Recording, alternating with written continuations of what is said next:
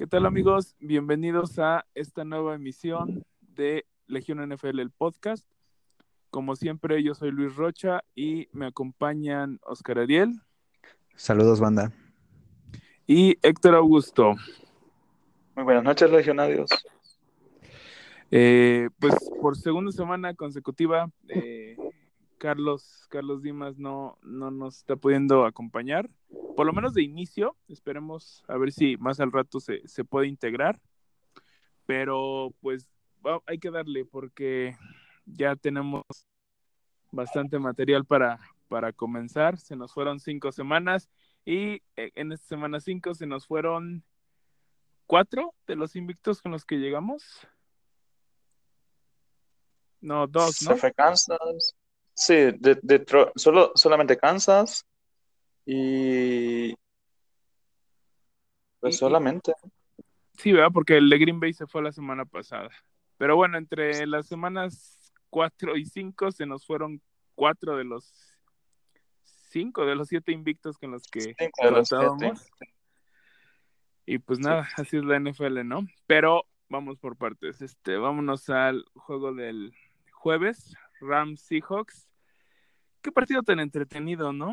Eh, la verdad es que tuvo de todo. Tuvo una recepción espectacular de, Tyler Lockett. Tuvo, tuvo un gol de campo fallado de último minuto.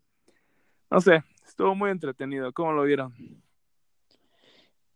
Pues antes que nada, destacar la actuación de Russell Wilson. Sí, sí, no. Cuando, cuando sale inspirado, Ah, no sé, es la bolsa. Eh, realmente cuando, como te digo, cuando sale inspirado, eh, puede bien sacar el juego prácticamente él solo, como lo ha hecho temporadas pasadas. Este, lo vimos distribuir el juego, pues, entre Lockett, eh, Will Disley, pues sí, la verdad es que esta ofensiva eh, ha estado haciendo muy buen trabajo. Y de los Rams, pues de iniciar 3-0 a ir 3-2, bastante decepcionante, diría yo. Eh, sobre todo las actuaciones de Goff, que sí digo, no tuvo tan mal partido, pero pues por lo que gana y por lo que, por el nombre que medianamente se ha hecho, pues espera más de él. Eh, y pues igual, Sorline fallando a la mera hora, es raro en él, pero pues sucede.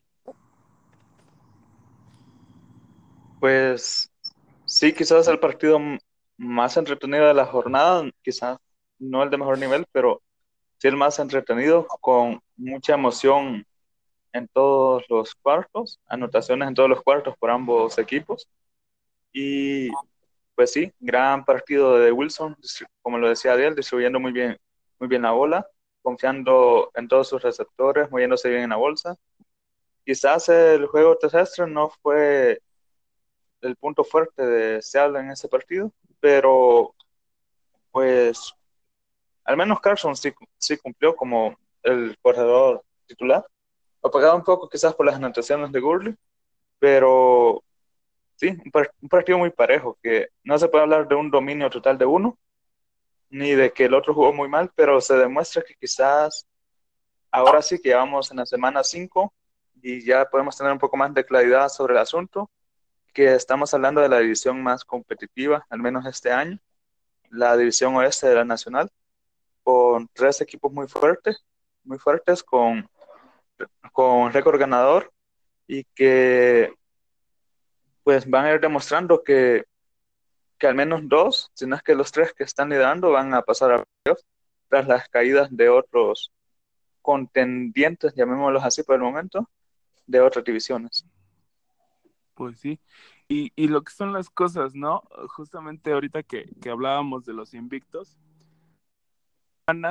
los Rams estaban dentro de ese grupo de siete, todo era miel sobre hojuelas, y dos semanas después dos partidos perdidos consecutivos y las cosas parece que no van a mejorar porque la siguiente semana eh, enfrentan a los líderes de su división, los invictos San Francisco 49ers. Si pierden tres, creo que ya podríamos empezar a hablar de una mini crisis de mitad de temporada para los Rams, ¿no? Sí, por supuesto. Por lo menos eh, el partido contra Tampa eh, estaba presupuestado para ganarse y entrar a la semana 7 con un 3-3 no, no sería nada favorable para los Rams y para sus aspiraciones. Sí, creo que siendo el campeón de la NFC, se esperaba y pues sin tener bajas importantes, más bien algunas adiciones, como el caso de, de Clay Matthews, que es lamentablemente para el caso de ellos se, se les lesionó, pues con todos estos aspectos uno esperaría que fuera siendo un equipo dominante y pues ha, dejado, ha, quedado de ver mucho las últimas dos semanas, en especial el partido anterior. Este se puede decir que ir de visita a Seattle siempre es un duelo complicado, siempre suelen perder uno, pero sí, por el momento los Rams dejando mucho que desear y pues a como está fallando la ofensiva, no me extrañaría que se dé la sorpresa en el siguiente partido. Hablamos de sorpresa a pesar de que los Niners tienen un récord de 5-0, porque para muchos aún el récord de los Niners no es tan, no es tan creíble, no es tan sólido. Así que todavía creo que los Rams podrían salir como favoritos a, ese juego, pero si pierden eso, sí, definitivamente pasan a, a quedar terceros ya en su división y a complicarse su camino al menos hacia una eventual localía en, en playoff. Y sí se complican demasiado. Sí, digo, o sea, también no nos espantemos tanto de los Niners Vamos a, eh, les voy a sacar un dato de que nos sacó nuestro querido equipo editorial de parte de Adrián Ojeda. Y es que, a ver, el invicto de los Niners se, compone de oponentes con un récord combinado de 5 y 15. Eh, un rating de coreback de 40.8 puntos y un promedio de eh, ranking por tierra a la ofensiva eh, o sea, en el número 24. Entonces, han enfrentado puros flanes. No estoy diciendo también que... Igual que el otro invicto. exacto, o sea, el otro invicto han, enfrentado puros flanes. Realmente las, las, pruebas, la prueba verdadera creo que los Niners esta va a ser la primera, pero pues tampoco es como que los Rams se hayan visto muy bien. Entonces, no sé, creo que puede estar interesante ese juego. Los Rams, repito, o sea, lo he dicho en ediciones pasadas, tienen el equipo para, para repetir. No se fueron tantas piezas importantes, pero no sé, no sé qué le está faltando. Creo que el, el, el engrane de, de, este equipo sí era realmente Gurley y su baja de juego, pues sí, sí los está mermando demasiado. Pero en fin, eh, no sé si, quieren agregar algo más o nos pasamos ya a los juegos del domingo. Vamos a los juegos del domingo, después agregamos algún comentario sobre, bueno, quizás lo agrego ahorita con respecto a la defensa de los Rams. Creo que sigue siendo su talón de Aquiles. No puedes esperar ganar tantos partidos y tu defensa va a estar permitiendo 30 por juego. Creo que ahí es donde tienen que hacer hincapié y creo que al menos contra los Niners de Garápulo, creo que pueden mejorar eso un poco porque será la primera prueba, digamos, en ofensiva de los Niners, porque si bien creo que han enfrentado a equipos débiles los Niners, pero no hay que quitarles mérito porque muchos de esos bajos datos del equipo contrario son propio mérito de la defensa de San Francisco, que está jugando un gran nivel, y quizás a un nivel de mucho oportunismo, con muchas capturas y muchas, muchos intercambios de balón provocados, así que, pero creo que San Francisco en ofensiva es donde está más débil y ahí pueden retomar un poco de confianza los Rams para tratar de cambiar un poco su situación en ese departamento. Digo, no es uno de los partidos que vamos a tocar hoy, pero Nick Bosa tuvo un partido espectacular, ¿no? Contra los Browns. El mejor Bosa de la liga por el momento. Sí, creo que sí, creo que es correcto decirlo. ¿Algo que decir, Ariel, de la comparación de los Bosas? Al menos en comparando los años de novato, recordemos que Bosa también, eh, Joe, tuvo un gran año de novato. ¿Crees que Eclipse se ha eclipsado la totalidad del año de novato por, por Nick? Puede ser, pero porque Nick no hizo berrinchito, entonces a lo mejor pone números más grandes que Bowser en su año de novato, pero Bowser entró como, bueno, que Joey, pero él entró como en la semana 5, me parece, pero... Yo digo que sí, sí va a estar parejo en cuanto a promedios, así, pero en cuanto a números totales, pues obviamente si, si Nick juega más, pues va a superar a Bowser. Pues sí, a ver qué pasa. Trae, trae buenos números, trae, bueno, o sea, más que los números, está jugando a un, gran nivel.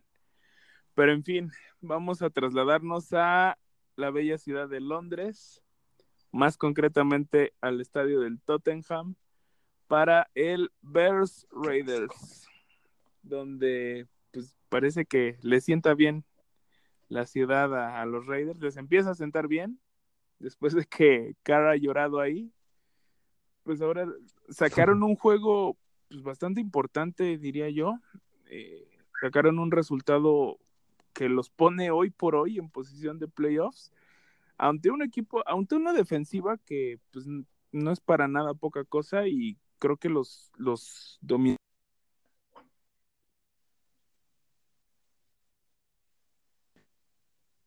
tuvo, tuvo una actuación decente, más que decente.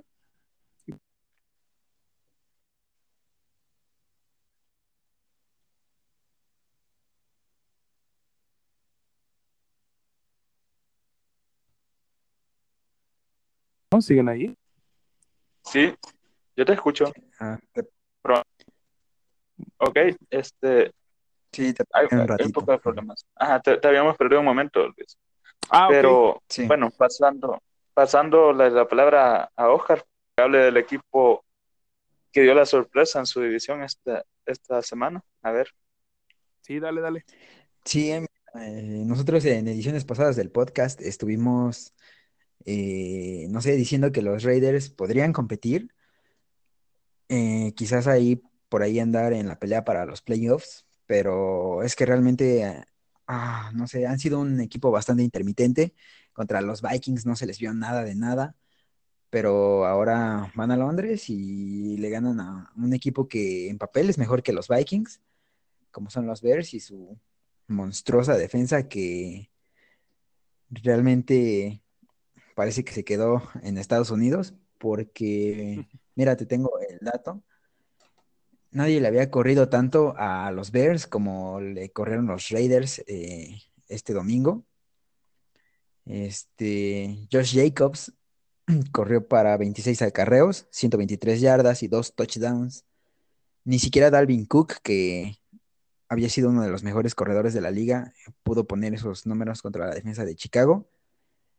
Y pues nada, destacar que el partido iba, me parece, 17-0 a favor de los Raiders y fue hasta la segunda mitad cuando ya Chicago empezó a meter las manos, pero pues no, un Chase Daniel bastante inoperante.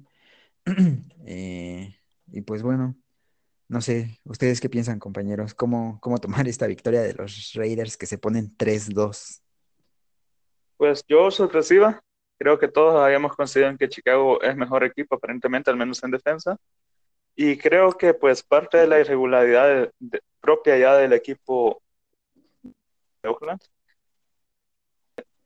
creo que dependen demasiado de, cómo salga eh, Josh Jacobs, que ha sido la sorpresa grata de la temporada, que de no ser por, por Mincho, creo que sería el, el candidato número uno al novato defensivo, perdón, al novato ofensivo. Pero pues en lo demás, Carr no destacó demasiado. Y pues en un partido de pocos puntos, tomando en cuenta que Chicago jugaba con su, con su segundo coreback, pues un partido que es, estaba de tirar una moneda para ver quién ganaba. Y pues nada, eh, Oakland, pues como, como lo repito, basándose mucho en el ataque terrestre, que es su principal arma, donde pues está en el top 10 de la liga, en ataque terrestre y pues eso, a seguir esperando que su defensa pueda tener un juego mediano y a atacar por tierra, que es donde tienen su mayor talento, para poder seguir siendo un equipo mediano. Lo de Chicago sí pasa a ser preocupante de que de pronto de ser el equipo favorito en su división, para muchos candidatos al menos a llegar al campeonato de la NFC, ahora pues son un equipo con que se, siguen manteniendo su récord positivo, pero que parece ser que no son de confiar y que quizás hasta pierdan su pasa postemporada debido a la división donde están. Sí, creo que Green Bay ya tomó distancia considerable, no en cuanto a récord, obviamente, pero sí en cuanto a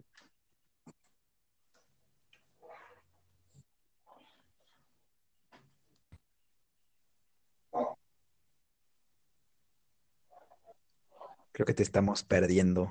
Amigos, este, perdón por el, por el corte repentino, tuvimos algunos problemas técnicos, pero sí, bueno, retomando, les decía que Green Bay ya tomó una distancia, si no considerable en cuanto al número de juegos, creo que sí en cuanto a calidad. Green Bay ya está, pues, eh, digamos que mucho más en ritmo de lo que están los osos. Y pues a ver si no, si, si logran agarrar este ritmo antes de que se les alejen demasiado los, los Packers. En cuanto a los Raiders, sí me gustaría destacar que eh, cuando les dan la vuelta, cuando se pone 21-17, Derek Carr sí arma, digo, a pesar de que no estuvo brillante todo el partido, pues este último drive, la neta es que sí estuvo, sí fue bastante bueno, ¿no? Creo que ya es, es símbolo de, de una madurez que, que, pues, por ejemplo, Dak Prescott no ha alcanzado, ¿no? Pero bueno, igual. Sí, creo. Sí, creo que eh, no hay que sobrevalorar a los Raiders, si bien están 3-2 por el momento y sorpresivamente segundos en esa división, creo que en algún momento de la temporada van a terminar cayendo. Tienen varios problemas por solucionar, varios huecos en sus, en sus respectivos departamentos, tanto ofensivo como defensivo, y creo que nada más empiezan a sufrir algunas lesiones de algunos titulares y el roster se queda muy corto. Habrá que ver lo que hagan eh, los siguientes drafts para ver si este equipo de verdad puede llegar a crecer con Gruden. Como dato inútil, pero curioso de la semana, Josh Jacobs, el principal artífice de la, de la victoria Raider, fue tomado con el pick 1 que hubiese pertenecido a Chicago, pero que fue entregado en el cambio por Khalil Mack. Pues hasta el momento, pues no, no quisiera decir que le salió, que salieron ganando los Raiders, pero pues por lo menos no perdieron tanto, ¿no? La verdad es que Josh Jacobs sí ha, ha estado teniendo una muy buena temporada, pero pues a ver cómo terminan. Este, ¿algo más que quieras agregar, Sireno? Mm, no, vamos, vámonos con el siguiente. Vámonos con. No quiero. Vámonos con eh, Cowboys Packers. También eh, creo que era el juego más esperado de, de, la semana. Y pues no es por presumir tampoco, pero se les dijo que Aaron Rodgers era el papá de los Cowboys. Así es. Que el ATT Stadium es su segunda casa. Y su patio. Su patio trasero. Y se comprobó, ¿no? Realmente mucha pieza para los Cowboys, Aaron Rodgers. Pues sí, eh, realmente este partido no se lo vamos a acreditar a Rodgers, digo, solo es simbólico por el récord que tiene en el ATT, pero como lo, bueno, como lo venimos diciendo desde hace varias semanas, este, Rodgers necesita que su juego terrestre lo apoye. Cuando Rodgers eh, se pone a, lanzar mucho es señal de que las cosas no están yendo bien en, la ofensiva de Green Bay. Y pues nada, eh, juegazo que dio Aaron Jones, cuatro touchdowns. Eh, partido que quedó ya para la historia, para para cualquier corredor de, Green Bay. Eh, los Cowboys se vieron muy mal en la mayor parte del juego, que eh, Green Bay llegó a poner una ventaja de 21-0, me parece, 21 o 24 por ahí. Este, que ya fue hasta entonces donde reaccionaron y sí llegaron a ponerse relativamente cerca para el tiempo que quedaba, pero pues ya, ya se antojaba muy difícil que, que pudieran volverse a meter seriamente al partido y menos con la actuación que tuvo Prescott, que si digo no, no fueron tan malos números, pero se le vieron destellos de lo de lo que pensamos que ya se había extinto, bueno, que llegamos a pensar del Prescott de temporadas pasadas, tirando intercepciones regaladas, fallando pases, no lo sé. Eh, los Cowboys, después de ir 3-0, igual que los Rams, han caído a 3-2. Tienen un poquito más de excusa porque han perdido contra dos equipos mejores. Pero, pues no sé, no sé qué pensar ahora de los Cowboys. Eh, si realmente siguen siendo contendientes para algo más. ¿O cómo ven ustedes, compañeros? Pues a mí me, me han decepcionado sinceramente los Cowboys fue el único de este podcast que fue con ellos, que creyó que al fin podían ver su maldición contra los Packers. Y es que no sabemos si se puede hablar de maldición o qué, porque el dominio de Aaron Rodgers de tiempo, o sea, si nos acordamos de aquel icónico partido del, de cuando de, ese equipo de Dallas, pues quedan muy pocos, Witten, eh, y Garrett, creo, a menos de los principales, algo de la línea ofensiva, pero el resto de jugadores son jugadores que ni siquiera estuvieron en eso. O sea, la parte mental no pasa, no pasa factura por los jugadores, quizás sí por el entrenador. Bueno, indudablemente sí por el entrenador que en un partido tan importante abandonó por completo su juego terrestre. Solamente 12 acarreos para uno de los mejores corredores de la liga, un corredor top 3, un corredor élite, y pues no puede ganar así, dándole la responsabilidad a un Dak Prescott que a pesar de tener señales de madurez, en otras etapas de la temporada, quizás contra unos equipos mucho más débiles de los que ha enfrentado últimamente, pues lanzó más intercepciones que touchdowns y se encargó de sepultar las esperanzas de una remontada él mismo, a pesar de que tuvo una gran cantidad de yardas. Creo que lo mismo de no poder buscar más allá de su primera o segunda opción de pase en cada jugada es lo que lo limita totalmente y lo que le impide dar un salto de calidad en su carrera, porque se ve que tiene algunas condiciones, pero no tiene lecturas y es un jugador ya de cuarto año que no termina de, de cuajar. Por el lado de los Packers, pues sí, muy destacable lo de Aaron Jones, el jugador indudable de la semana de la NFL, este que tuvo alrededor de 180 yardas totales, cuatro touchdowns, fue el líder tanto por tierra como por aire de los Packers.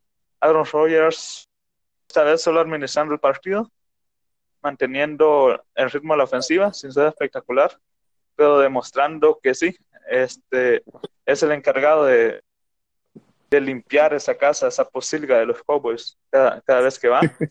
y este, muy poco más que agregar. Este, los Cowboys parecían que podían remontar debido a lo mismo que se comentaba la semana pasada, que la defensa de los Packers ante situaciones, o sea, cuando empezaron a buscar a, Cooper, que tuvo una gran recepción de touchdown, ahí se ve que ese puede ser el problema de los Packers, que defensivamente tienen poco talento y y enfrentando playmakers creo que sí pueden sufrir y dejar muchos huecos. Sí, sí, o sea, realmente hay, poco que agregar. Eh, la verdad es que ya se había comentado antes también en este podcast, los Cowboys, y más específicamente hablando de Dak Prescott, viven y mueren por el play action. Si, les, si le quitas el play action a Dak Prescott, te queda un coreback de mediano a malo, habrá que decirlo.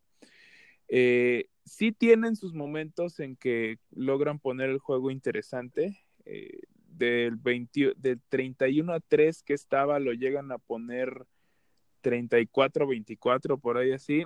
Pero, digo, o sea, también durante ese lapso, hay que decirlo, o sea, uno de los, de los touchdowns es mérito, digamos que un 60 o 70% de Amari Cooper. Y el, y el segundo touchdown con el que ya se ponen a 10 puntos, la verdad es que el, pase es malo, se lo termina rescatando Gallup.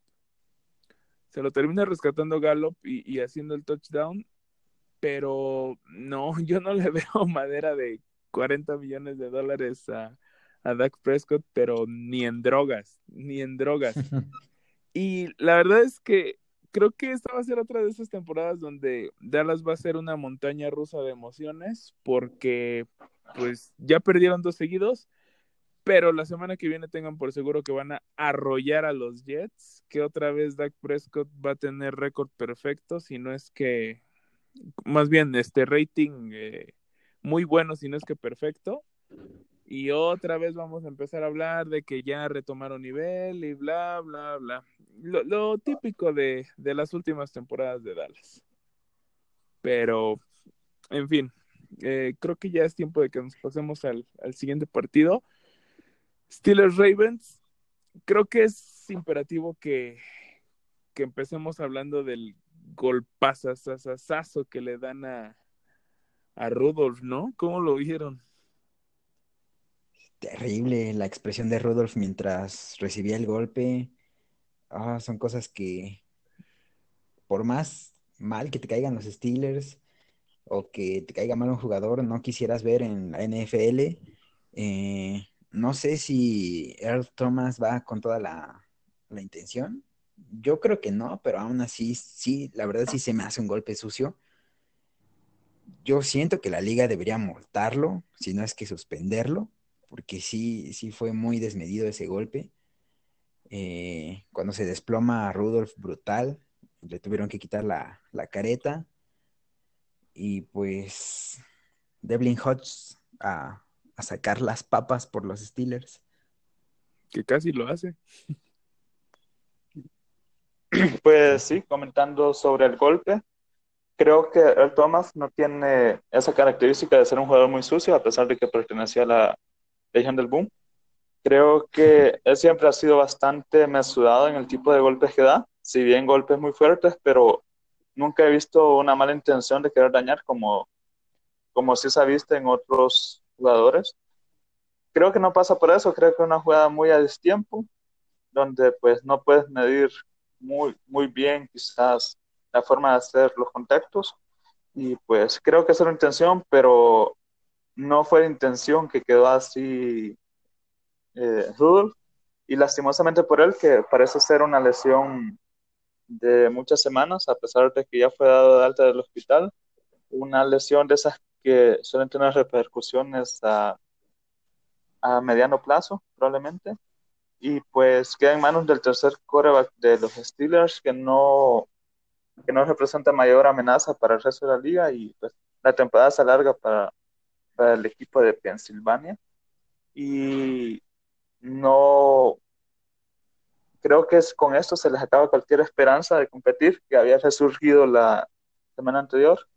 Ahora ya caen a dos juegos atrás del rival, del rival de punta que son esos mismos Ravens y se les, se les acaba ya la temporada, a empezar a planificar la siguiente y ver si va a recuperar un poco en esta o tendrán que ir al draft siguiente a buscar otro. Sí, yo creo que lo tendrían que cuidar estas próximas semanas. Y digo, no sé, es que la verdad es que sí, sí es un golpe que, que te congela la sangre en cuanto lo ves. Eh, sobre todo como desde que le, eh, desde el momento mismo en el que el casco hace contacto con, con su cabeza, en ese momento ves cómo se desvanece, cómo sus piernas se vuelven de gelatina y no, no, no, terrible, terrible. Y luego para colmo el carrito de, de las desgracias que no funciona, no, no, no. Todo mal, todo mal para Pittsburgh y pues para la NFL en general, ¿no? Ah, que, que, que haya fallado eso. Y en cuanto al partido, pues la verdad es que sí, eh, Hodges sacó las papas del fuego, como bien dice Ariel. Eh, estuvieron muy cerca de sacarlos. Digo, al final es, no sé si llamarlo error de Yuyu el, el balón suelto. Yo creo que más bien fue acierto de, de del perímetro de, de, los Ravens. No sé quién le llega a dar el manotazo, pero pues eso, esos son cosas que se practican y, y pues le salió. Entonces, se quedan cerca. Yo también cuestionaría un poco la decisión de Tomlin de, de patear cuando ganan el volado para el tiempo extra. La verdad es que no le vi mucho el sentido a esa decisión. Pero bueno, al final del día no es lo que influye en el resultado, ¿no? Como ya comentábamos, lo, lo que influye es el, el fumble de Yuyu. Y pues sí, eh, hay que ir pensando en la, en las siguientes temporadas y si yo fuera fan de los Steelers, ese consejo les damos. Porque, híjole, no, no, no, o sea, se quedaron cerca porque fue un partido divisional, fue en casa y lo que quieran, pero la verdad es que esto no se ve como un equipo, no se ve esa cohesión y creo que creo que deberían aprovechar para también ya retirar al señor Mike Tomlin de una vez por todas.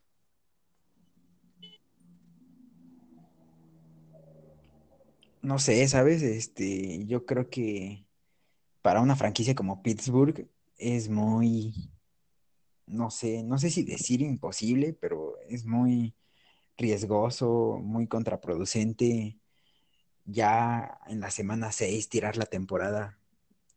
Pero pues sí, mm. tienen, tienen un buen punto porque pues la ofensiva pues no, no, realmente no se le ve por dónde.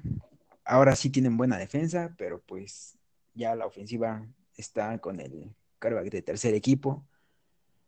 Y pues también con el récord que tienen de 1-4, pues creo que sí es, es hora de, de, perderle fe, cualquier fe que quedara a estos Steelers. Sí, creo que no puedes ponerle fe a un equipo que a pesar de que está jugando, va a estar jugando con el tercer quarterback, también ha perdido su ataque terrestre.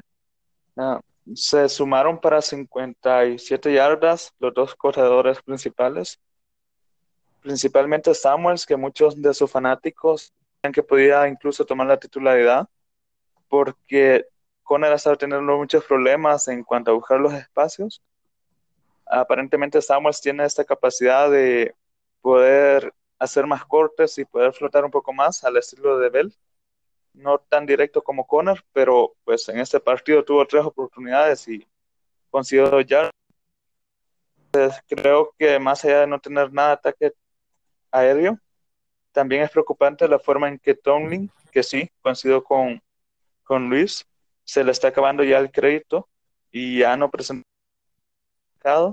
y que para un equipo con seis campeonatos en una temporada tan importante para la NFL quedar tan humillados, creo que sí es tiempo de, de darle gracias por lo que consiguieron, por, por el éxito que tuvieron ya hace pues, prácticamente 10 años, ya no es poco tiempo, y pues ya aprovechar esta mala temporada para tratar de revertir y volver a poner a este equipo en lo alto de la liga.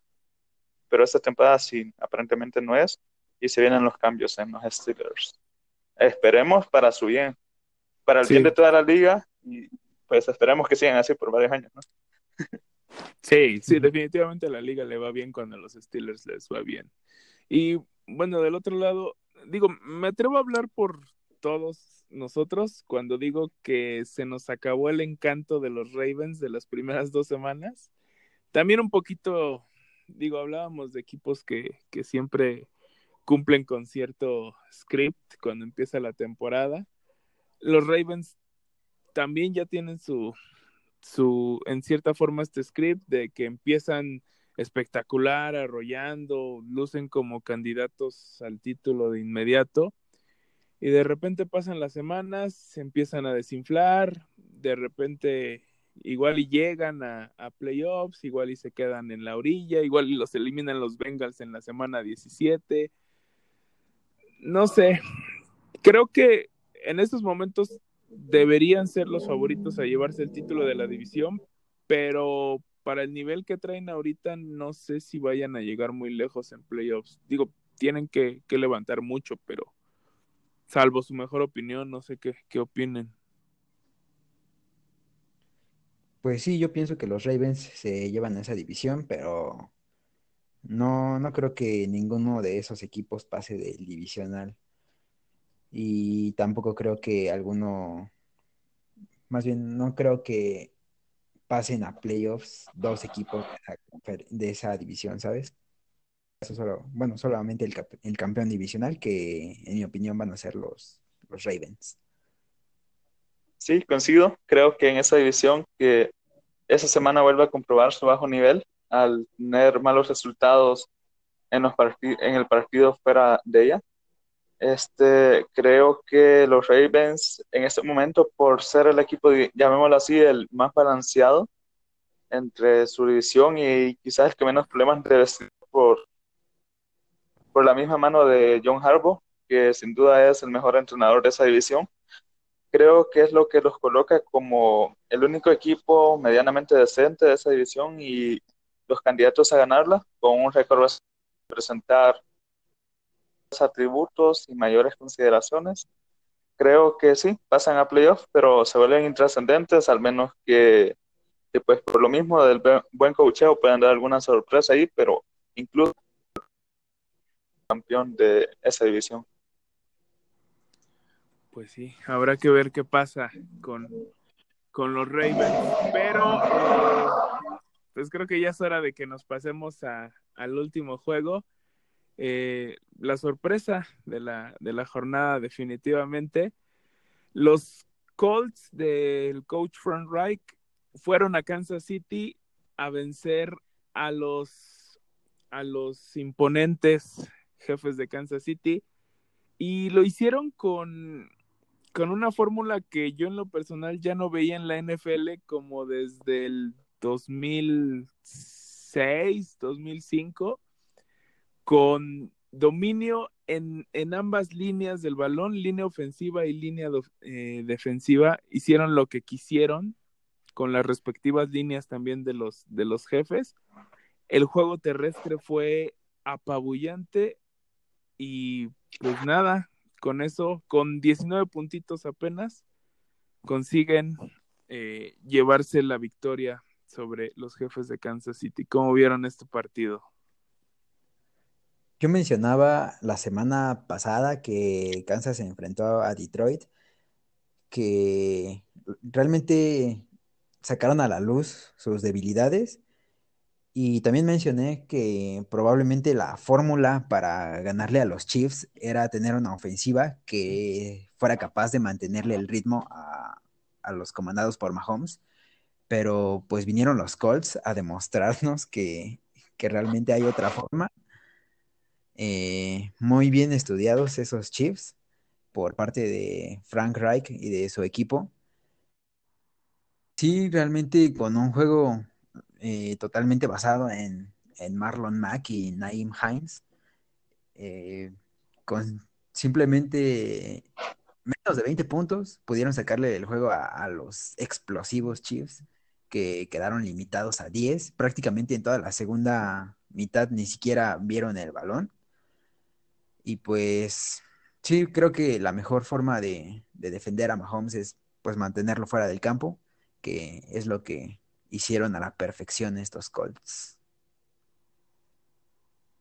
Pues como, creo que comentaba la semana anterior, lo de Kansas es mantener la vertiginosidad del juego, un juego rápido, acelerado, con muchos cambios de, posición, de posesiones, es lo que le viene conveniendo a los, chefs, a los Chiefs. Este, creo que en este partido no, no pudieron imponer su estilo, más bien fue Indianapolis el que impuso, y vaya de qué manera. 45 intentos de carrera de los Colts por parte de 14 de Kansas. Estamos hablando de tres veces más. La diferencia se vuelve aún más abrumadora al ver el total de yardas conseguidas por la vía terrestre, 180 de Colts contra solamente 36 de Kansas que pues no se había visto tan limitado en la temporada, que si bien el juego terrestre no es su principal fortaleza, pero que tienen suficiente talento como para poder hacer más de esas míseras 36 yardas.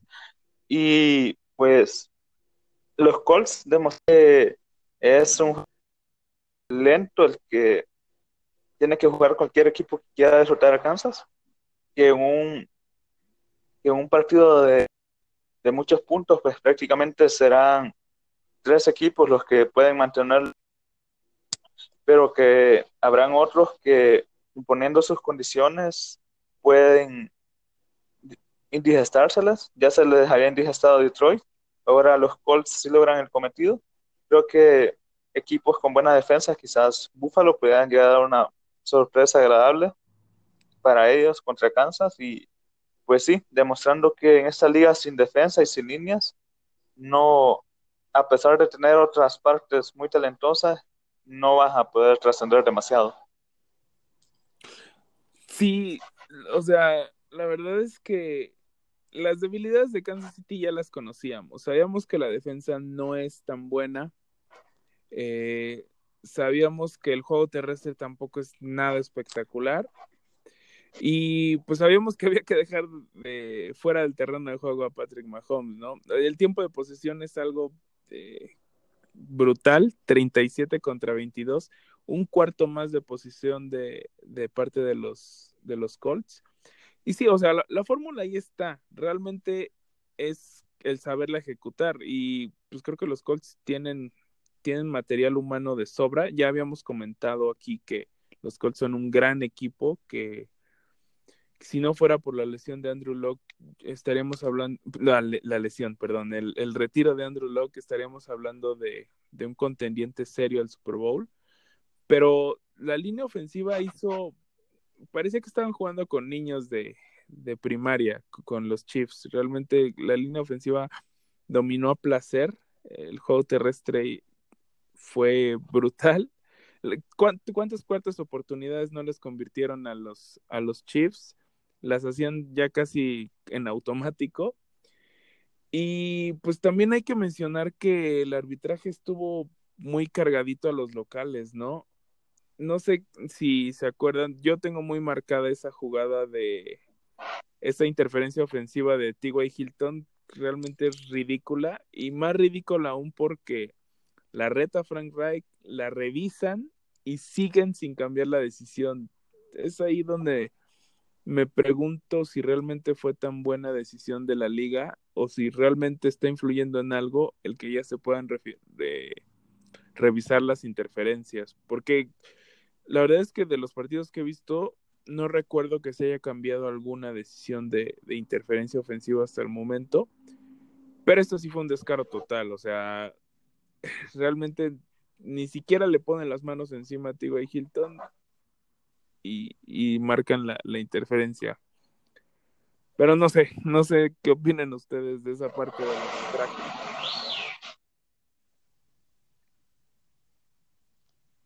Tú, Augusto pues mencionaba, eh, estaba viendo la transmisión del juego del mediodía, que mencionaban que durante las primeras cuatro semanas, ah, solamente una de cada cinco retos por interferencia habían sido, habían sido cambiados. Creo que es una regla pues va a generar mucha polémica debido a que la liga sobre todo la ha puesto para evitar que quizás en alguna situación que vaya a afectar directamente al marcador, se decía por esto, pero va a ser muy complicado que los referees den su brazo a torcer con respecto a una decisión tomada en el terreno. No están muy acoplados a esto, pues nunca había sido revisable su criterio.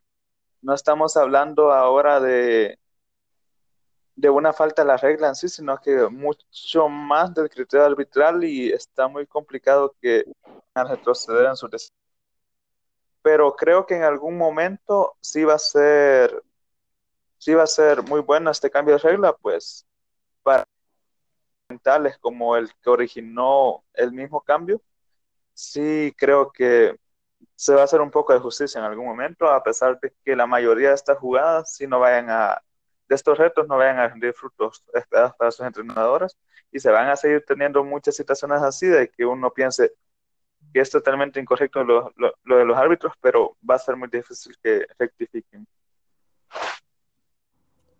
Sí, digo, afortunadamente y creo que también para fortuna de los Chips pierden este juego porque si lo hubieran ganado, créanme que hubiera resonado muchísimo más esa parte de la, de la interferencia.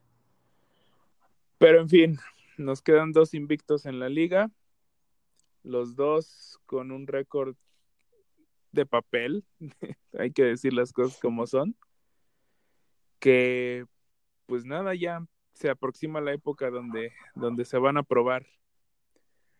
Pero, eh, pues antes de eso, vámonos, si les parece, a nuestro equipo NFL 100 o, o quieren agregar algo más. No, me gustaría este, destacar. Creo que hemos terminado. Ah, bueno. Eh, a Christian McCaffrey, qué temporadón está, está teniendo. Aunque solo vayan cinco semanas, pero vaya que está cargando con toda la ofensiva de, de Carolina. Eh, es el líder corredor en, en toda la liga y me parece que también es el líder en yardas de scrimmage. Pero sí, qué, qué temporada está teniendo McCaffrey. Los, los McCaffreys de Carolina, ¿no? Sí, bueno, también dando mención honorífica a algunos jugadores que nos han sorprendido. Bueno, en el caso de McCaffrey, no, se esperaba muy buena temporada, pero quizás no al nivel. Está teniendo mejores números que hasta el ataque completo de ciertas franquicias como los Jets. Pero también mencionar la muy agradable sorpresa de, Teddy Bridgewater, esa, esa semana, vuelve a ganar el partido y esta vez con una actuación muy espectacular de su parte, lanzar cuatro touchdowns. Le da estabilidad a New Orleans y lo sigue poniendo quizás como el equipo más fuerte de, de la NFC, a pesar de que el invicto es, son los Niners, que ya comentamos un poco de ellos. Pero sí, muy bien Teddy Bridgewater, manteniendo las cosas donde las dejó Brice, o quizás demostrando también que este equipo puede pensar en el futuro más allá del retiro inminente del gran coreback número 9. Y bueno, creo que tampoco podemos dejar de lado la Minshumanía, ¿no? Digo, o sea, a pesar de que pierde el partido, pone unos números muy buenos, son 374 yardas, no me acuerdo si dos o tres touchdowns, y realmente eh, en cuanto a, al partido en sí, tiene un mucho mejor juego Minshu que, que el otro novato, Kyle Allen. Y realmente, como decía Ariel, es, es McCaffrey el que termina sacándoles el partido, pero Minshu también está poniendo buenos números. Incluso, no sé, pero a mí, no sé ustedes, pero a mí me quedó todavía esa sensación de que podía haber sacado el partido eh, en esa última serie, Minshu. Sí, pero perdió el balón de una forma bastante desafortunada. Eso sí. Eh, lo que yo me empiezo a preguntar es qué vas a hacer cuando estés sano Nick Foles. pues hay un viejo adagio en la NFL que dice you ride with the hot hand. Tienes que ir con el que tiene la mano caliente y si Minshew sigue así, no lo puedes cambiar. No, no puedes quitarle el ritmo. Yo creo que tendrías, tendrían que morirse con él por lo menos mientras sigan teniendo posibilidades de playoffs. Y luego imagínate eh, qué historia sería, ¿no? Que Foles, que es, fue famoso por ser la banca de, de Wentz, ahora lo sea en, eh, en Jacksonville. No sé, imagínate, Dios no lo quiera, pero una, una lesión de, de Minshew y que venga Foles y meta a los Jaguars a playoffs, no sé, sería algo bastante irónico, bastante épico. Sí, no sé, falta mucha temporada, pero pues hay que disfrutar la Minshumanía mientras dure. Y sí, va a ser muy interesante lo que pase cuando llegue Falls. Este, no sé, creo que no van a querer hablar Pues, de. Creo que mencionamos lo, lo bueno de la semana, los jugadores que nos han sorprendido, pero más allá de mencionar un jugador como decepción, un equipo, un equipo que le da su primera victoria a Denver. y pues que no podemos dejar de hablar porque no solamente por no solamente porque está aquí el, el amigo Ariel, sino que porque yo sí, sinceramente ya creía que eran el tercer mejor equipo de la FC, muy cerca de los otros dos, pero esa semana sí, muy decepcionante, o sea, no sé, Ariel, tu equipo, tú te especializas en verlos, ¿qué crees que le está faltando? Ha regresado Gordon, pero ¿qué más le falta? Qué asco de partido de los Chargers. La ofensiva no fue a jugar. No, bueno, no, no sé por dónde empezar. Realmente no se vio por dónde contra, no sé si darle el crédito a Big Fangio, que, que como decíamos, ya, ya era hora también de que, de que mostrara eh, su sello en, en el equipo de Denver. Pero no sé qué tanta responsabilidad tenga él o qué tanta culpa tenga el staff de los Chargers, porque realmente este equipo, no sé si ya calificarlo como un equipo sobrevalorado o como un equipo de excepción, pero se pronosticaba incluso, yo no era de ellos, a pesar de ser que llegaría a esta semana al prime time contra los Steelers, incluso invictos yo sí pensaba que quizás llegarían 4-1, pero pues un decepcionante récord de 2-3, incluyendo esta derrota con el equipo 0-4, que a, decir verdad, los Broncos no jugaron bien, pero los Chargers jugaron mucho peor. El único touchdown que viene de los Chargers es por un regreso de, de, de punt de Desmond King, que estuvo a punto de, de ser echado para atrás por, por un pañuelo, pero bueno, a final de cuentas sí contó. Pero Rivers apenas si pasó las 200 yardas, pero de esas 200 aproximadamente hizo como 70 en el último minuto del último cuarto, ya en garbage time, ya los Broncos permitiéndole todo.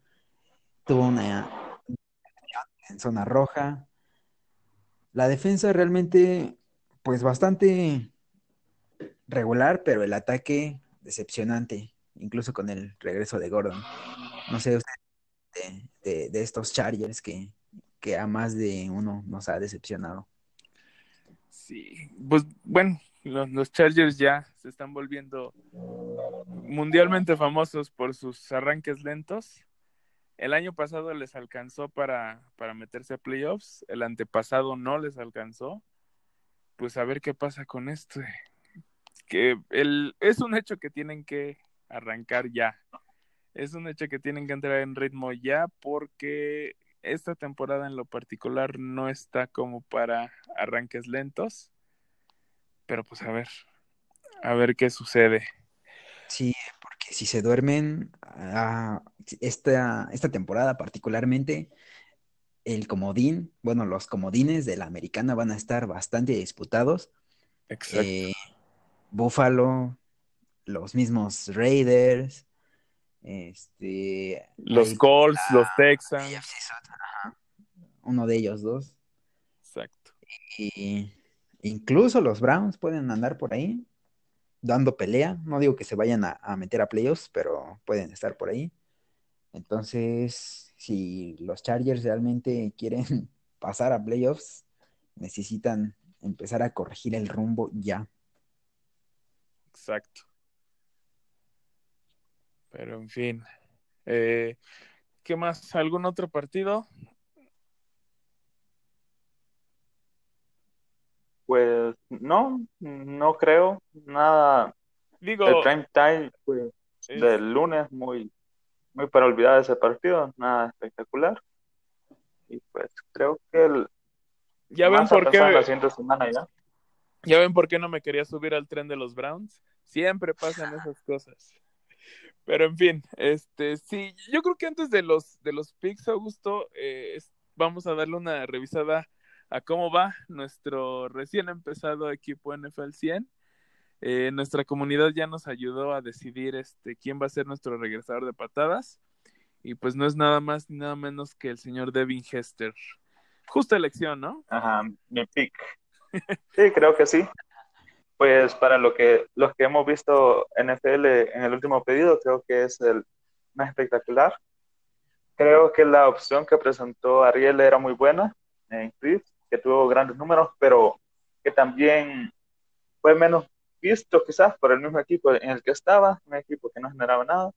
Y creo que Hester sí tuvo un mejor escenario y lo supo aprovechar mejor. Pues sí. Así que buena elección de Hester, de los legionarios que saben. Entonces. El más popular. Eh, ya tenemos regresadas de patadas. Ahora eh, nos toca escoger a nuestro pateador de despeje para seguir con los equipos especiales. Eh, no sé quién quiere empezar con su nominado. A ver.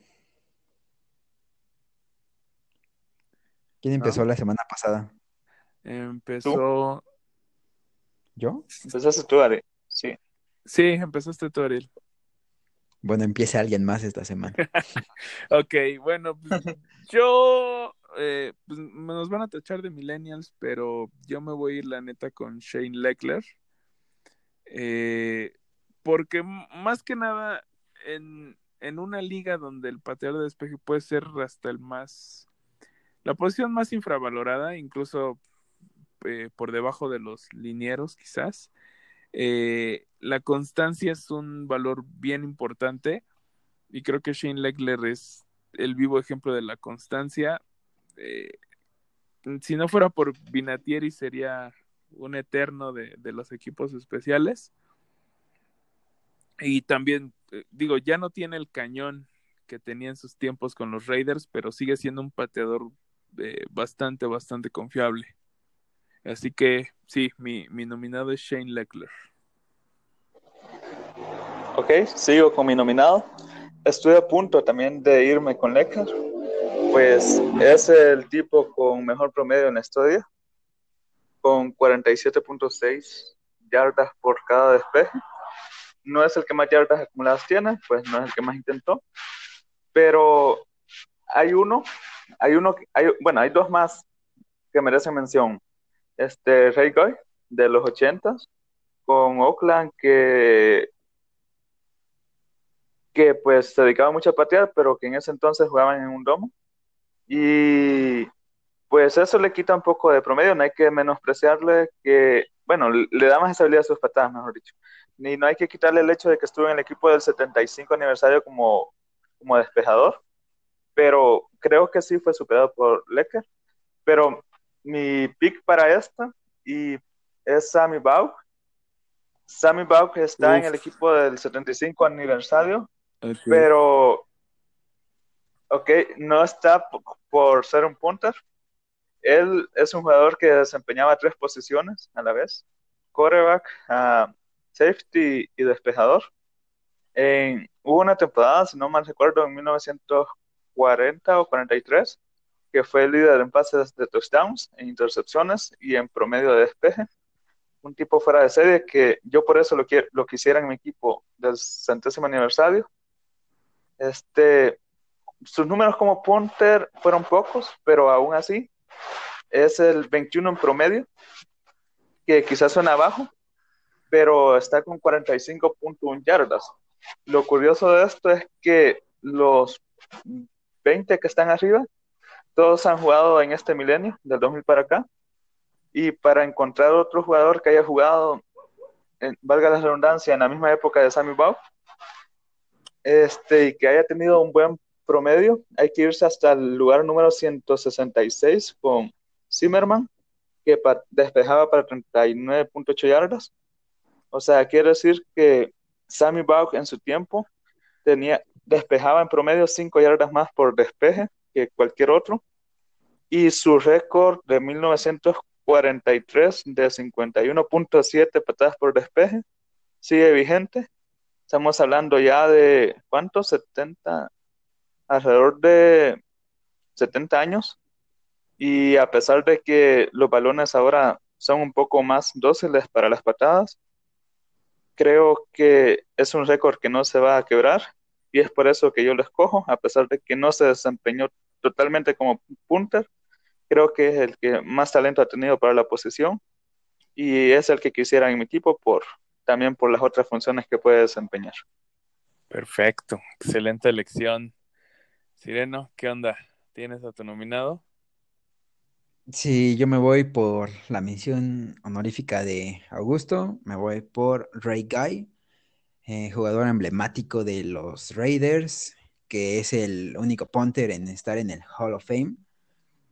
Eh, realmente una carrera bastante larga, 13 años, estuvo en la NFL, eh, hizo más de mil punts en toda su carrera, tuvo un promedio de 42.4 yardas, que no, es nada malo. Eh, muy pocos touchbacks en Fue líder en punts de la NFL tres veces. Y también es el líder histórico en punts en, en postseason con 111 despejes. Eh, pues bueno, para lo que es, fue, fue de los jugadores que más punts tienen registrados. Eh, bastante efectivo, a decir verdad, y muy constante en sus 13 años en la liga, además de que sumó tres anillos en su estancia en la NFL, así que con un total de 44.493 yardas acumuladas en, en despejes, yo me quedo con Ray Guy. Ok, pues bueno, entonces parece que la comunidad va a ser la que decida nuevamente. ¿Les parece que, lo hagamos así? Me parece que hubo una muy buena respuesta de, de la encuesta pasada. Entonces, ¿cómo ven si dejamos que el grupo decida? Ok, me parece, pero también espero que algún día sí encontremos consenso entre los tres, pero en esto de los equipos especiales creo que va a ser muy difícil porque es mucho, bueno, todas las posiciones, pero quizás en algunas posiciones sí logremos consensuar nosotros, pero por esta vez creo que sí, le damos la responsabilidad al grupo otra vez y ellos que escojan entre nuestros tres candidatos, que sin duda son de lo más destacable de la posición y los que más han dominado, quizás una mención honorífica más a, a Andy Lee, que quizás de nuestros tiempos de lo mejorcito junto a Lecker, pero que fue opacado por el, por el también Raider. Eso muy notable que los Raiders han tenido quizás a dos de los mejores punters, quizás a los dos mejores específicamente punters, y quizás esto tiene mucho que ver con el equipo y su característica de dar temporadas de altibajos le dan mucha preponderancia a la posición de despejador. Porque recordamos también a, King, que era uno de los últimos superestrellas, que con mucho talento, pero muy payaso, que también daba unas sendas patadas. Pues, este También lo hacían los, Raiders. A King, King. Sí, sí, se olvidaba King, pero no me acuerdo cómo se llamaba. Sean... Marquette. No, Marquette King. Ándale, justo. Sí, sí, sí. que también patado, son otro, otro punto de superestrella de los Raiders. Uno más a la lista. pero con carrera muy corta. Sí, curioso. Pero bueno. Pues sí, yo les digo que nada más no se preocupen. Ya cuando sea hora de discutir sobre el coreback, eh, va a haber una coincidencia entre tres de los cuatro miembros de, este Creo que sí. me Gracias, Agosto. No.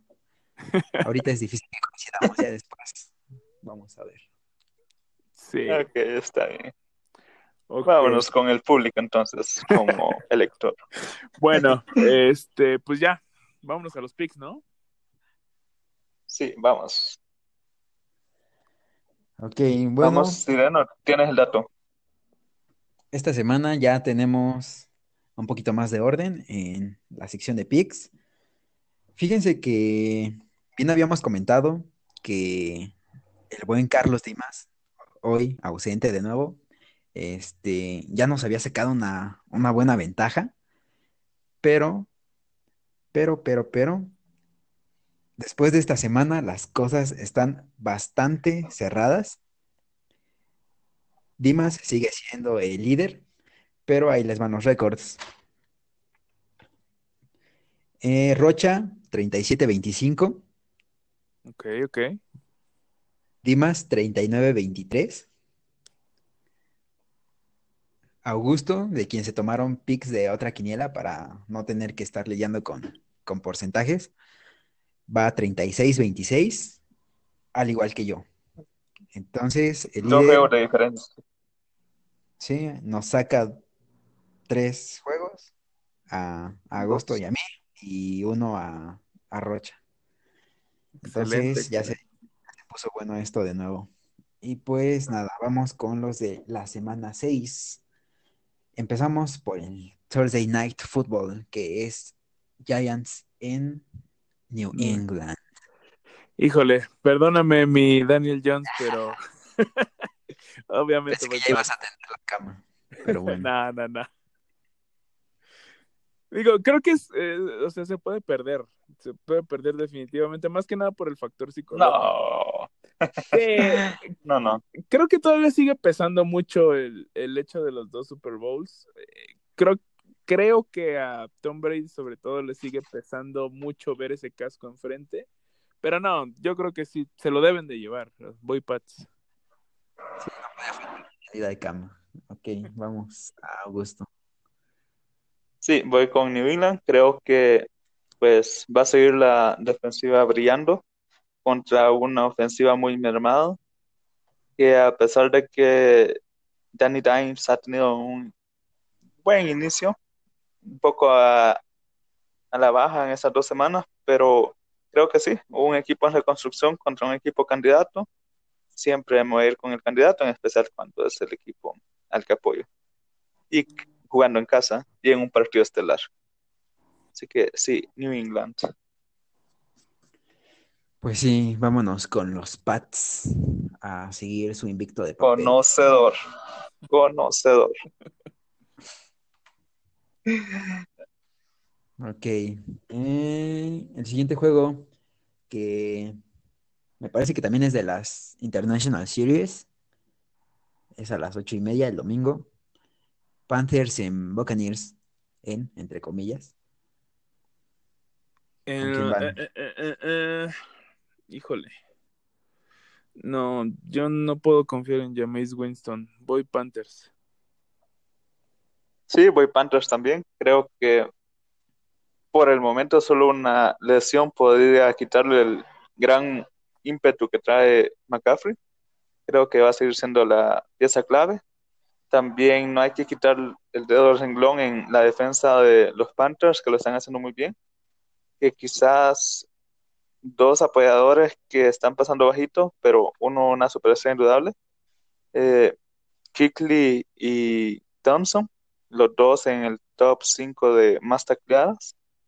Entonces creo que sí, tienen un mejor momento, tienen una superestrella desequilibrante en la ofensiva y un mejor momento defensivo los Panthers.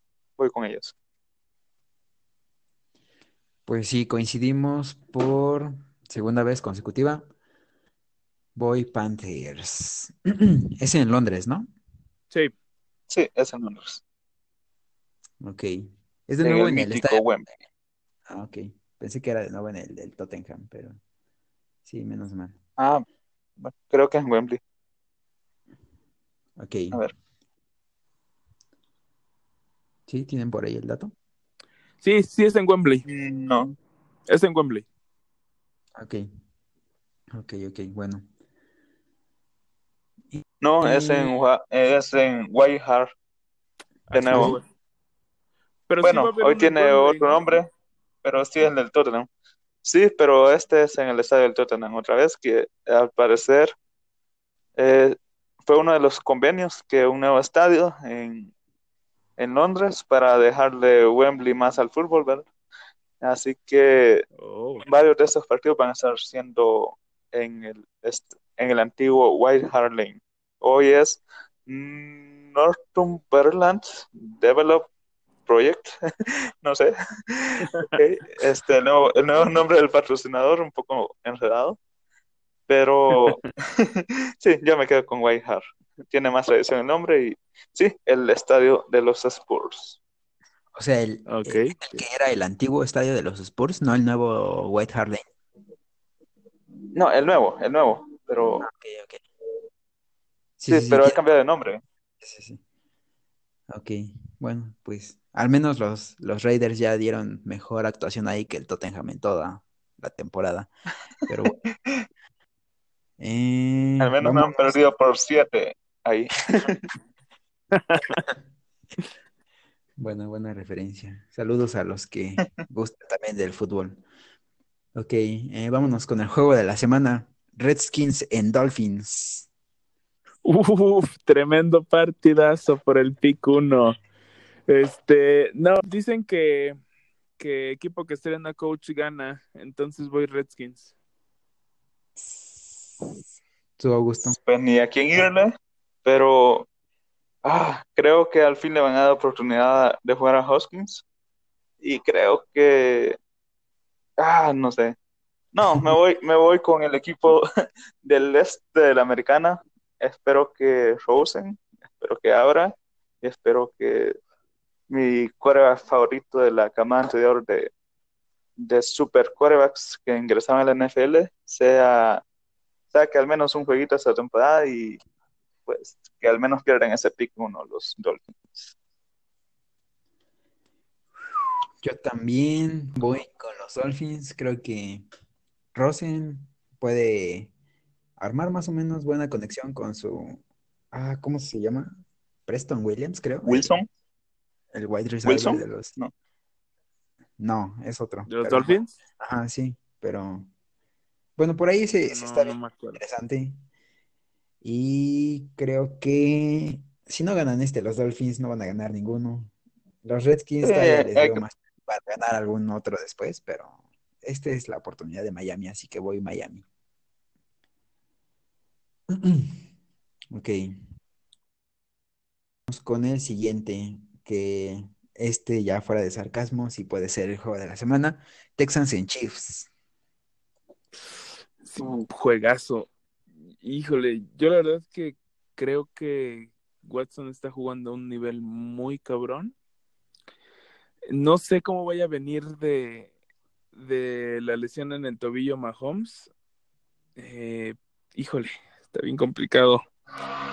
Pero no tengo que ir con los Chiefs. No, no, no creo que pierdan dos seguidos los, los Chiefs de Mahomes. Sí, igualmente, pues no, no nos podemos ir con solamente con el último partido, no podemos olvidar que los Chiefs son uno de los dos mejores equipos de la NFL, en el papel al menos, y pues sí voy con ellos, creo que los Texans también son un poco gitanos y que se suelen caer en algunos partidos importantes, creo que sí, los Chiefs van a sacar este partido de nuevo, van a replantear y, y este sí lo ganan. Sí, creo que obviamente no podemos descartar eh, la sorpresa de los Texans, pero pues sí, yo también pienso que, que se lo llevan los Chiefs. Es en casa, si no me equivoco. Y pues los Texans que le metieron 53 a los, a la otra de las decepciones de la temporada, los Falcons, que, que creo que también eh, Dan Quinn tiene los días contados. Entonces, los Falcons en este momento no son parámetro. Y pues bueno, voy con ustedes, voy Chiefs. Sí, también mencionar que hemos hablado de lo que le hace daño a los Chiefs. Los Texans pues no tienen esos factores muy bien en su equipo. No tienen una buena línea ofensiva y tampoco tienen un buen ataque terrestre. Así que este juego pinta para otro tiroteo, para las altas. Y en eso creo que los Chiefs tienen ventaja sobre casi cualquier equipo de la liga. Sí, pues sí. Bueno, vámonos con Saints and Jaguars. Uh, Muy interesante. me duele tener que ir en contra de la Minshumanía, pero sí pienso que los Saints son más equipo. Voy Saints. Voy Jaguars. ¿Alguna sorpresa hay que poner? Pues creo que este puede ser el partido donde la defensiva brille, ya que son bien intermitentes, uno sí, uno no. Creo que este, este es el sí. Y Bridgewater va a enfrentar una defensa que le ponga presión y creo que puede bajar un poco su nivel de lo que han ido mostrando principalmente la última semana. Creo que los Jaguars tienen ese factor defensivo a su favor en este juego y con un Mincho que no pierde tanto el balón van a tener la oportunidad. Sí, pues sí, eh, creo que como lo dices, Minshew puede tener un buen juego, pero no lo sé, los Saints realmente son un equipo bastante completo y sí, voy, voy con los Saints. Creo que Camara y Thomas van a seguir dando, dando partidazos y pues bueno, hablábamos de que los Saints sin Breeze eh, eh, tenían que sacar la mayor cantidad de juegos que, que pudieran, aunque sea arañando, pero pues se han visto relativamente tranquilos y creo que este que puede ser uno de los últimos juegos sin Breeze, también, también lo van a echar a la bolsa. Voy con los Saints. Y vamos con el que sigue, Seahawks en Browns. Ay, intenté subirme al barco de los Browns, pero no. Por supuesto que voy Seahawks. Sí, voy Seahawks también. Creo que otra buena defensa que va a hacer lucir todas las desventajas de Mayfield y toda la, inoperancia ofensiva de ese equipo, a pesar de Shaw que se está pudriendo en ese equipo lleno de cánceres. Este, igualmente no veo defensivamente a los Browns deteniendo el arsenal que monta Wilson.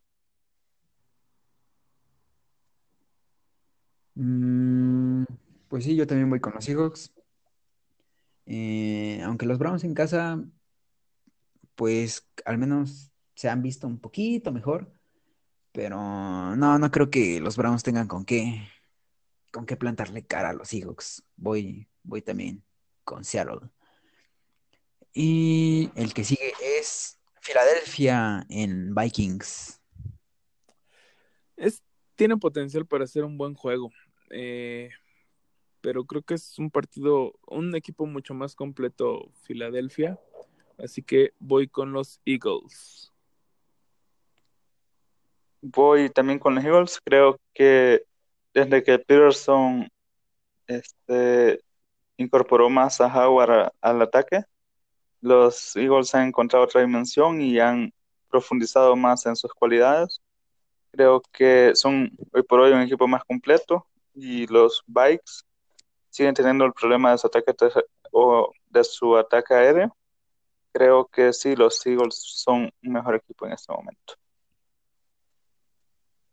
Sí, yo también voy con, con Filadelfia. Eh, creo que los Vikings ah, son unos gitanazos también. Pero pues al fin Cousins pudo sacarse la espina después de pedir disculpas. Empezó a buscar a Thielen, eh, dándole un poquito menos de prioridad a Dalvin Cook y al juego terrestre, pero aún así eh, tienen, tienen un juego terrestre bastante poderoso. Y va a estar interesante porque Filadelfia es una de las mejores defensivas contra la carrera.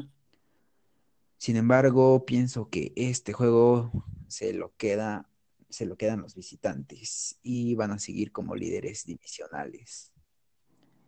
Voy Filadelfia. Vámonos al que sigue es Bengals en Ravens. Híjole, no, Ravens, Ravens. No hay mucho Ravens, decir. definitivamente. Ravens, este, si hay un peor equipo que los Dolphins y los Redskins, probablemente sean los Bengals. Creo que no tienen nada que hacer contra los Ravens, a pesar de que sea divisional. Están muy carentes de armas en todos los aspectos. Voy Ravens. Otra vez a lucir Mr. Fantasy. Sí, ya hace falta. Pregúntanos a, a Rocha y a mí que lo tenemos en, Sí, caray, por favor. Me costó La última partido. semana para que brille, ¿no?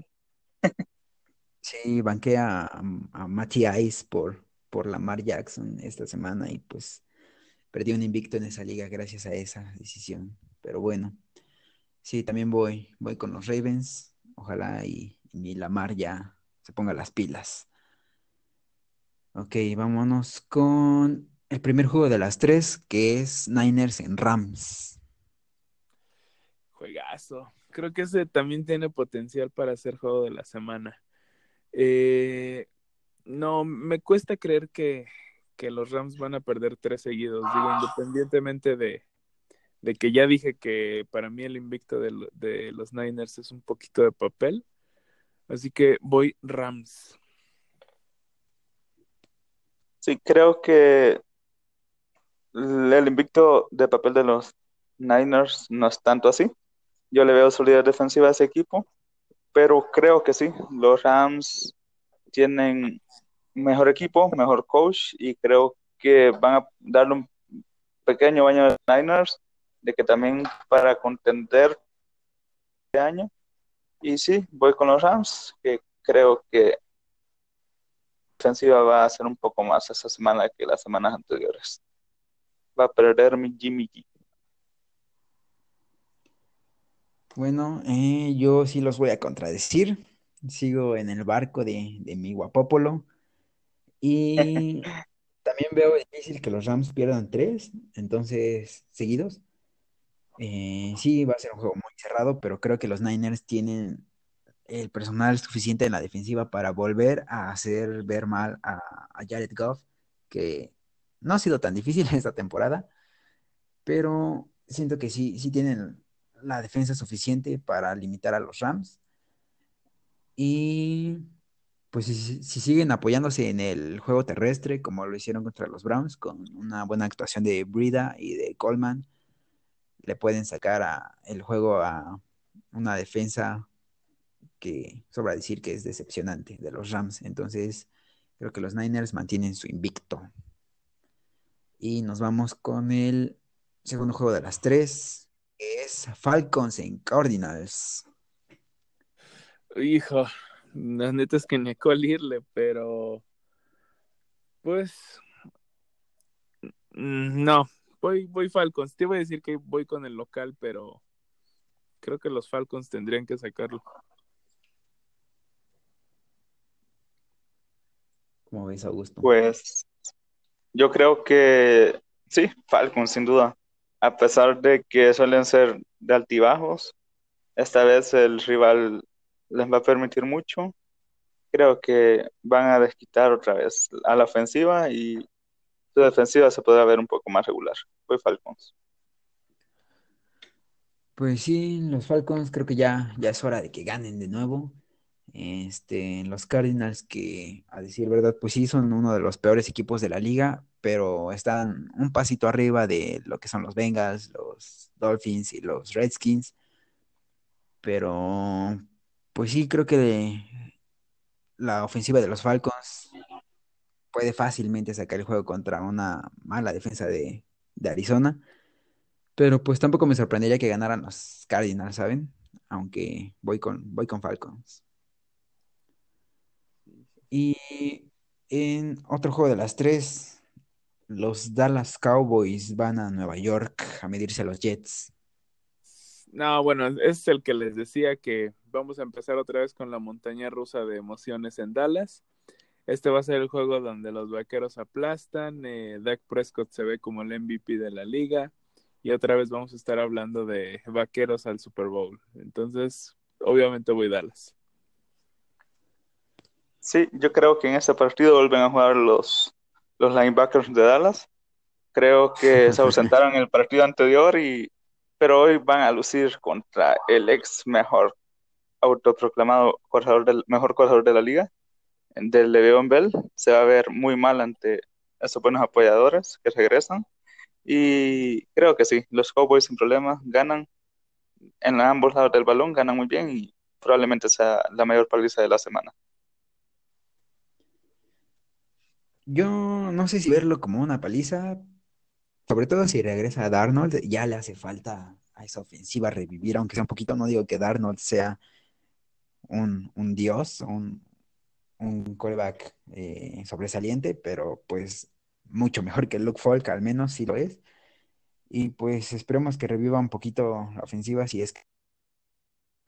Y si no, pues sí, se viene una paliza efectivamente, pero pues de todos modos yo pienso que ganan los Cowboys. Y pues bueno, nos vamos al último juego de las tres. Los Tyrants en los Broncos. Híjole. No, yo creo que tendría que pesar la localidad, así que voy Broncos. Ah, voy Tyrants, creo que este es de los partidos regulares, bueno, de los equipos regulares de la liga, que ganan el inesperado, así que creo que se les cae otra vez el ímpetu a los Broncos. Eh, Henry va a tener un buen partido ante una defensa mermada con la ausencia de Chop. Y pues sí, los Broncos se les vuelve a caer su poca esperanza que hayan obtenido tras la sorpresiva victoria de la semana anterior. Fíjense que yo estaba a punto de decir Broncos. Como he dicho en episodios anteriores, eh, no se me hacen tan mal equipo. No lo digo porque le hayan ganado a mis Chargers, pero realmente no, pensaba que fueran tan mal equipo para ir 0-4. Eh, iba a decir Broncos, pero creo que sí, mejor me voy con los Titans. Puntos, siento. Y los Tyrants lo van a sacar tipo por tres puntos, pero pues bueno, ya no sé qué pensar. Sigo con mi mala racha con los Tyrants de todos los picks. Jamás le he atinado a un juego de los Tyrants. La semana pasada los apoyé y pues volvieron a perder. Así que seguramente van a ganar los Broncos, pero voy Tyrants. Vámonos con el Sunday Night. Steelers y Chargers. Híjole. No, ya, ya sí, si tus Chargers no ganan, ya es mucho, ya tiren a la basura su temporada. Voy Los Ángeles.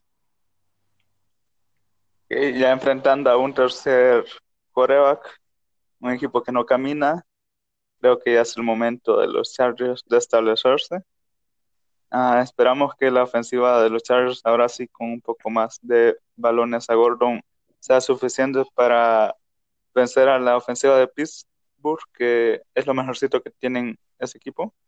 Así que sí, creo que los Chargers se vuelven a encaminar un poco, al menos para no distanciarse tanto en récord, mientras toman un mejor nivel de fútbol. Pues sí, fíjate que no me sorprendería que la ofensiva vuelva a tener un partido contra una defensa que realmente es buena de los Steelers.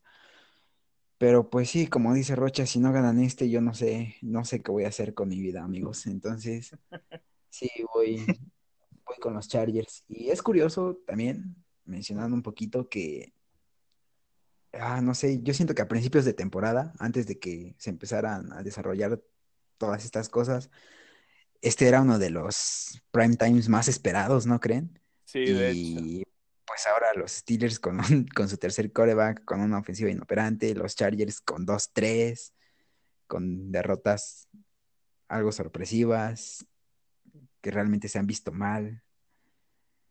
Ah, no sé, no, no tiene calidad de prime time ahorita, pero pues pintaba para grande ese juego antes de que empezara la temporada. Pues el del año pasado fue, sí fue un gran juego. Sí, fue un juegazo. Pero pues bueno.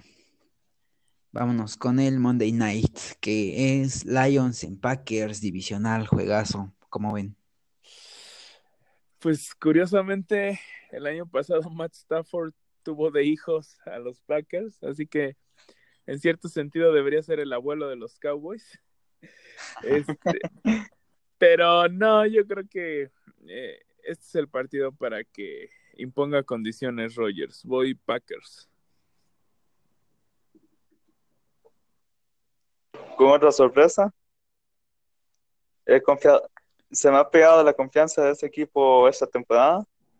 Creo que por ahí el ataque terrestre de Johnson puede funcionar muy bien y está por mantener el partido. Creo que la defensa de los Packers es endeble. Lo demostraron al permitir bastantes puntos en una recuperación de Dallas y creo que los Lions tienen con qué ganar. No los veo como favoritos también, pero los pongo como sorpresa eh, ganando este partido. Sí, la verdad tampoco me sorprendería que, los Lions ganaran, pero pues también me voy un poquito con la localía, ya sé que el año empezó, pero sí, me voy este año con, los Packers de locales en este divisional. Eh, no sé si Rodgers vaya a tener gran juego, pero esperemos que ya regrese Davante Adams y pues es un plus a la ofensiva. También por el otro lado esperemos que ya, ya regrese Slay. Eh, pues sí, va a, ser, va a ser un buen partido, tengo el presentimiento, pero me voy con los Packers. Pues bueno, nos espera una gran semana 6, va a haber muy buenos partidos, pero nosotros nos tenemos que despedir. Este, ¿Tienes saludos, Ariel? Pues no, esta semana. Mm, sí, no, no, no, jugaron los Lions, así que. Sí, sí, sí, exacto. No, no hablamos de ellos. así que. Ya la semana que viene nos tocará mamasear otra vez a, a, Matt Stafford y a Matt Patricia, pero hoy, hoy no hay saludos para Lions. Este... No, hoy no. Solo saludos. ¿A quién le mandamos pues, saludos? Hay que mandarle saludos a alguien. Adrián, Adrián pues, que sirvió de nuestra editorial para un dato de hoy. Sí, y que estuvo muy contento con su primera victoria. Creo que es nuestro fan destacado de la semana. Quizás también un saludo a Vero, que siempre ha confiado en Bridgewater.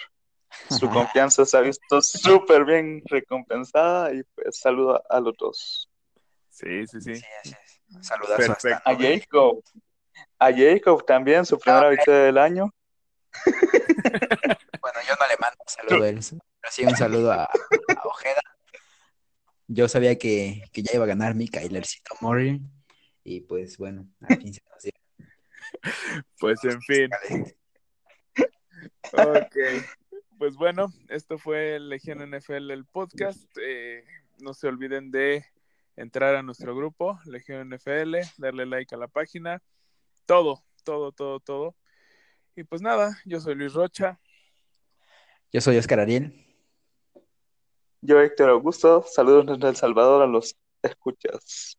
Nos vemos, bueno, nos escuchamos la siguiente semana. Nos vemos, adiós.